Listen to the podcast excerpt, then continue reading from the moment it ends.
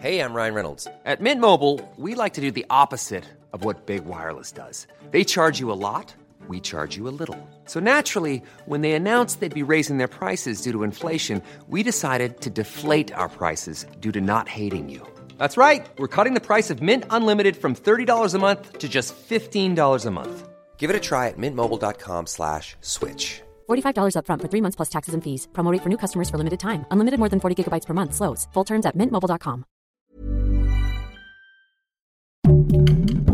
Heraldo Podcast. Un lugar para tus oídos. La guerra entre Rusia y Ucrania le ha salido muy cara a México. Ahora amenaza con elevar el precio de la comida en el país. Esto es Primera Plana de El Heraldo de México. Bien dicen que las guerras son todo un negocio, y aunque muchos países salen beneficiados de ellas, México en realidad no tanto, pues en casi seis meses el conflicto entre Rusia y Ucrania le ha costado 7.800 millones de pesos al gobierno de Andrés Manuel López Obrador. ¿Tanto? Sí, de acuerdo con la Subsecretaría de Autosuficiencia Alimentaria, nuestro país ha tenido que desembolsar esta gran cantidad de dinero debido a que los fertilizantes provenientes de Rusia y Ucrania han aumentado su precio hasta 200%. Por si no lo sabías, Rusia y Ucrania son dos exportadores claves de fertilizantes. Entre ambos países producen aproximadamente el 30% de estos productos a nivel mundial y México compra cerca del 65% de ellos. Y aunque el gobierno mexicano ha hecho hasta lo imposible por amortiguar el golpe en sus bolsillos, no lo han logrado. De entrada lanzaron el programa de fertilizantes para el bienestar con un presupuesto inicial de 5 mil millones de pesos para ayudar a agricultores y productores en todo el país, pero con el alza de los precios el dinero no alcanzó y tuvieron que entrarle con 2.800 millones más. Pero como no ha sido suficiente y todo parece indicar que los precios seguirán subiendo, ahora están trabajando en recuperar y rehabilitar plantas productoras de fertilizantes en Veracruz y Baja California Sur para evitar una crisis de alimentos en el país. Gracias por escucharnos. Si te gusta Primera Plana y quieres seguir bien informado, síguenos en Spotify para no perderte de las noticias más importantes.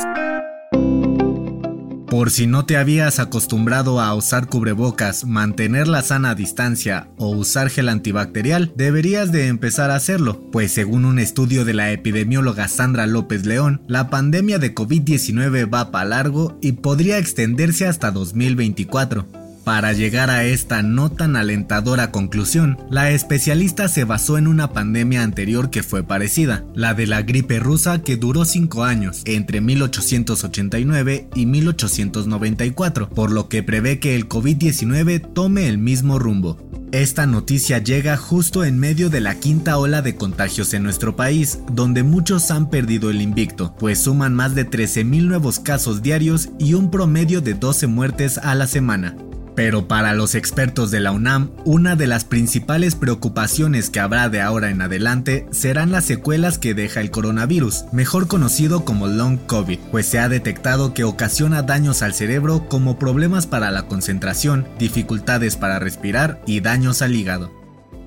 En otras noticias, sobre advertencia no hay engaño. AMLO anunció que ya envió al Congreso su iniciativa de reforma para eliminar el horario de verano definitivamente. Ahora los legisladores la discutirán para aprobarla o rechazarla. ¿Tú qué prefieres? En noticias internacionales, las autoridades de Chicago dieron a conocer que el responsable del tiroteo en el desfile del 4 de julio compró su arma legalmente, había planeado el ataque durante semanas y en 2019 ya había lanzado amenazas de asesinato. Sin embargo, aún desconocen qué lo motivó a hacerlo. Y en los deportes, que siempre no, Atlas rechazó la invitación del Barcelona para jugar el tradicional trofeo Joan Gamper este verano y ahora los Pumas serán el rival del equipo catalán. El partido se disputará el próximo 7 de agosto en el Camp Nou. El dato que cambiará tu día. ¿Alguna vez te has preguntado por qué es tan difícil superar una ruptura amorosa? Aunque pensamos que es cosa de fuerza de voluntad, en realidad para la ciencia va mucho más allá. De acuerdo con un estudio de la UNAM, al cortar con nuestra pareja, el sistema nervioso sigue enganchado con sentimientos y emociones, por lo que el cerebro entra en un estado de abstinencia parecido a la dependencia que producen algunas drogas. Esto provoca que queramos regresar a esa relación aunque nos haga daño. Para los investigadores, la mejor forma de lidiar con un corazón roto es cortar cualquier contacto con la persona por al menos 30 días, incluyendo redes sociales, conocer nuevas personas, hacer ejercicio y otras actividades que te hagan feliz. Así el cerebro se desintoxica y deshace conexiones neuronales relacionadas al amor para que vuelvan a funcionar con normalidad. La recomendación. ¿Te quieres hacer un tatuaje pero no sabes qué ponerte o te da miedo que en unos años no te guste? Escucha el nuevo episodio del podcast Preguntas Tontas para Todos, donde Fergay y Nuria Ocampo hablan con su tatuador de confianza sobre todo lo que debes saber antes de tomar esta decisión. Esto fue Primera Plana, un podcast del Heraldo de México. Encuentra nuestra primera plana en el periódico impreso, página web y ahora en podcast. Síguenos en Instagram y TikTok como El Heraldo Podcast y en Facebook, Twitter y YouTube como El Heraldo de México. Hasta mañana.